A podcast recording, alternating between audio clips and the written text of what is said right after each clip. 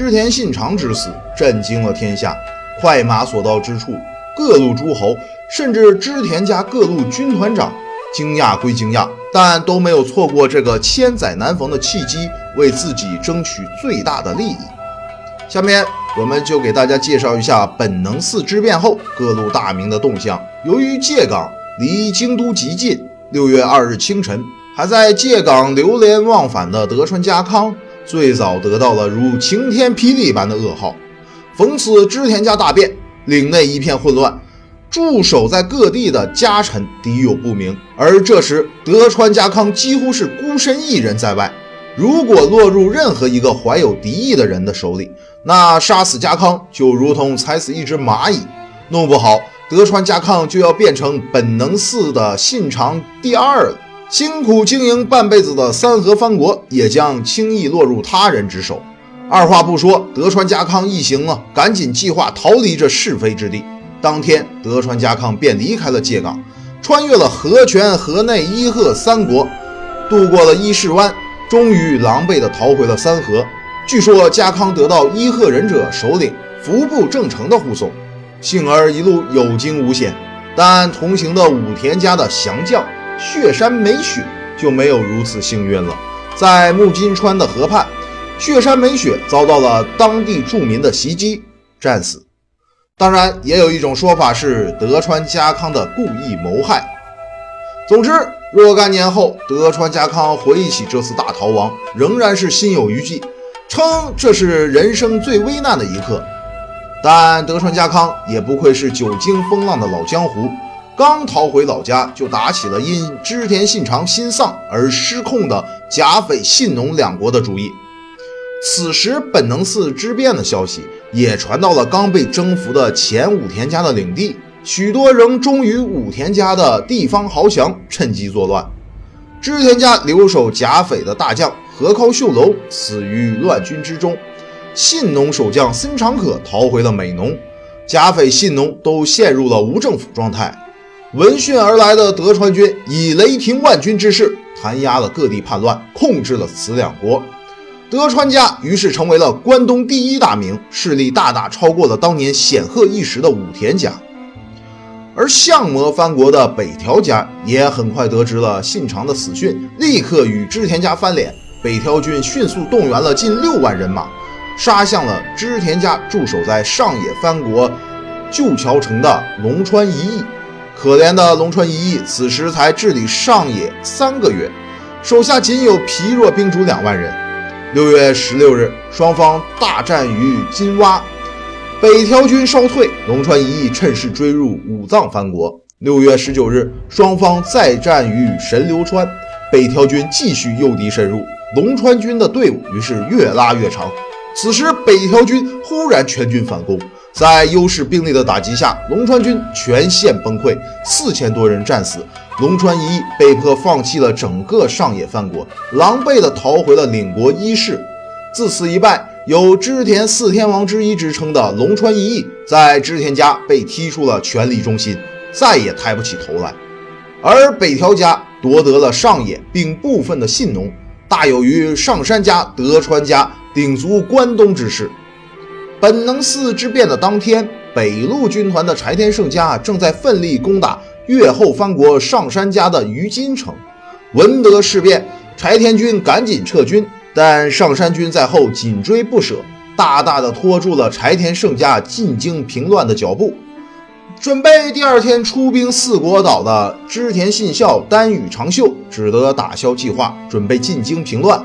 半道上，织田信孝指使丹羽长秀刺杀了同行的堂兄弟明智光秀的女婿金田信成，传首借港。而逃过一劫的长宗我部元亲。也缓过神来，加快了统一四国岛的脚步。叛臣明智光秀也没停下来休息，反而马不停蹄地寻找盟友，对抗即将开到的织田家的各路讨伐军。光秀首先想到的是他的儿女亲家细川藤孝和老朋友筒井顺庆。细川藤孝之子细川忠兴娶了光秀的三女，而筒井顺庆和光秀一直是莫逆之交。不料两位老友一听说光秀谋逆杀了信长，都不约而同地对光秀切齿痛恨。细川藤孝把自己的头发剃了出家，以悼念信长之横死。冲动的细川中兴还把光秀的女儿打入冷宫囚禁了起来。得不到这两家的支持，明智光秀陷入了孤立无援、四面皆敌的困境。并最终悲惨地导致其兵败身死。各路诸侯虽然都忙着乱中取利，但相比之下，西征中国的羽柴秀吉反应敏捷、决断准确、行动迅速，为各路诸侯之最。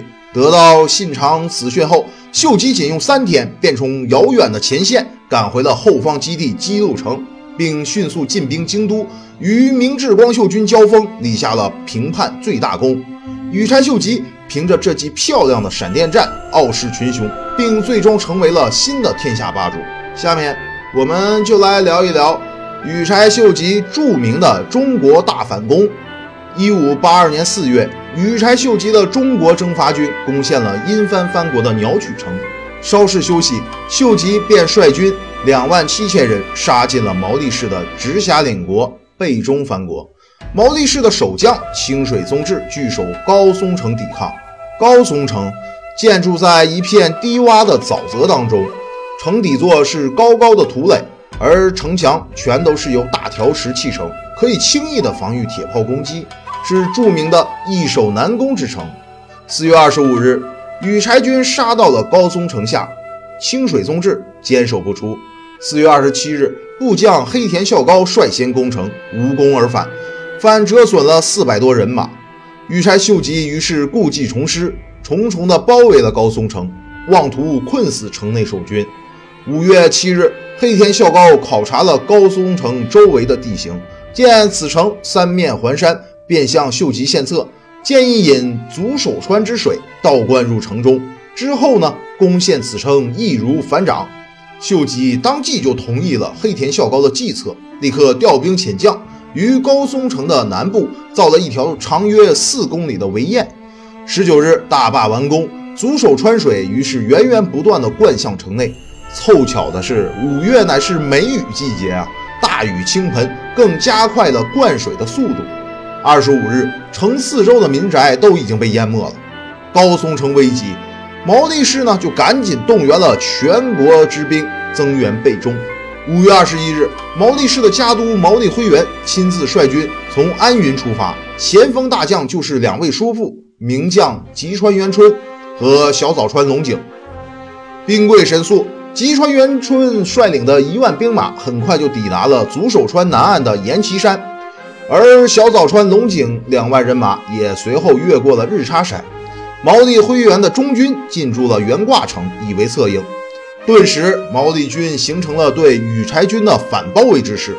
如果高松城的守军与援军里外夹击，那么羽柴军的包围圈必定会被撕开一个裂缝，高松城之围即将立刻被解除。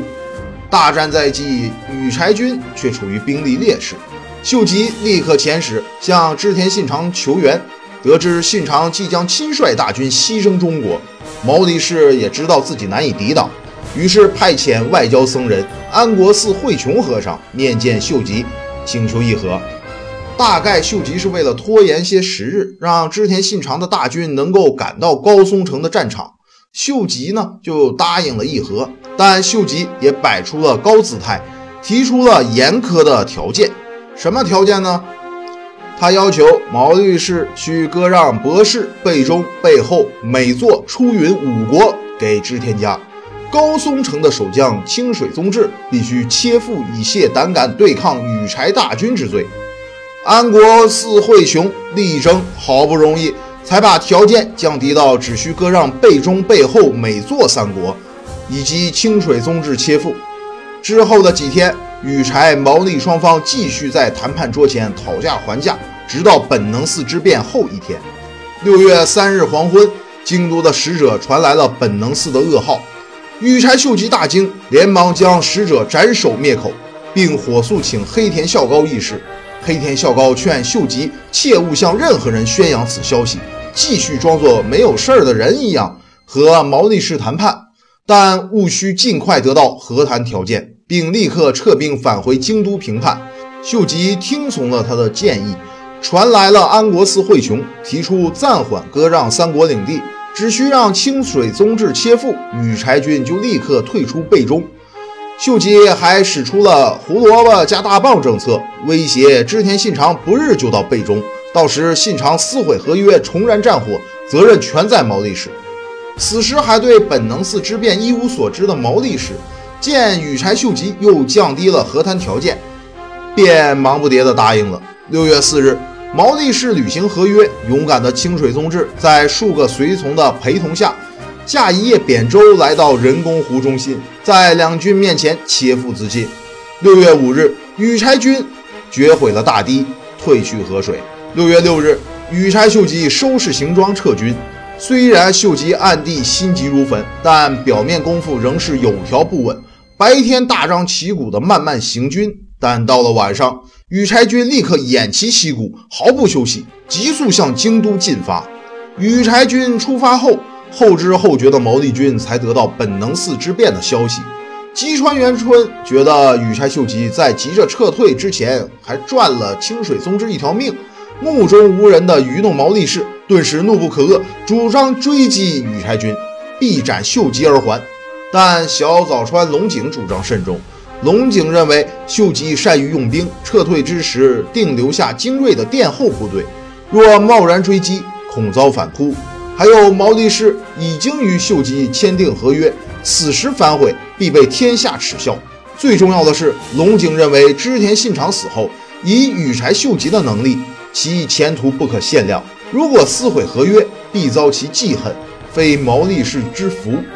议论良久，毛利氏上下决定听从龙井的主张，按兵不动，并继续和羽柴秀吉保持友好关系。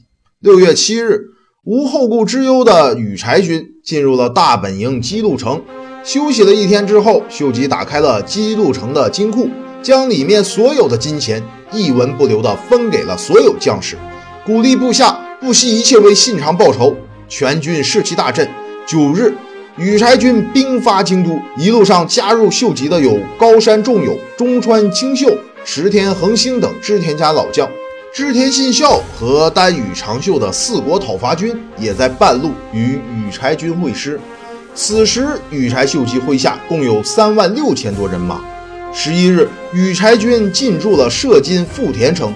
明智光秀这才得知消息，大惊之下匆匆迎战。羽柴秀吉在形势大变之后，正确把握机会，在五天之内急行军二百三十公里，打了明治光秀一个出其不意，成功的掌握了战场先机。中国大反攻是羽柴秀吉迈出征服天下的第一步。